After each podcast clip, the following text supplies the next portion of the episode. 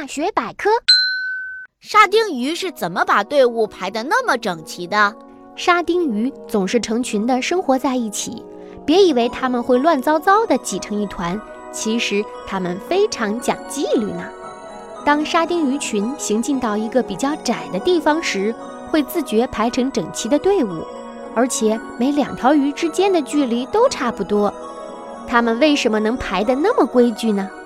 原来沙丁鱼是按照年龄排列队伍的，年龄大的在水下层，年龄小的在水上层，这样就会整齐有序了。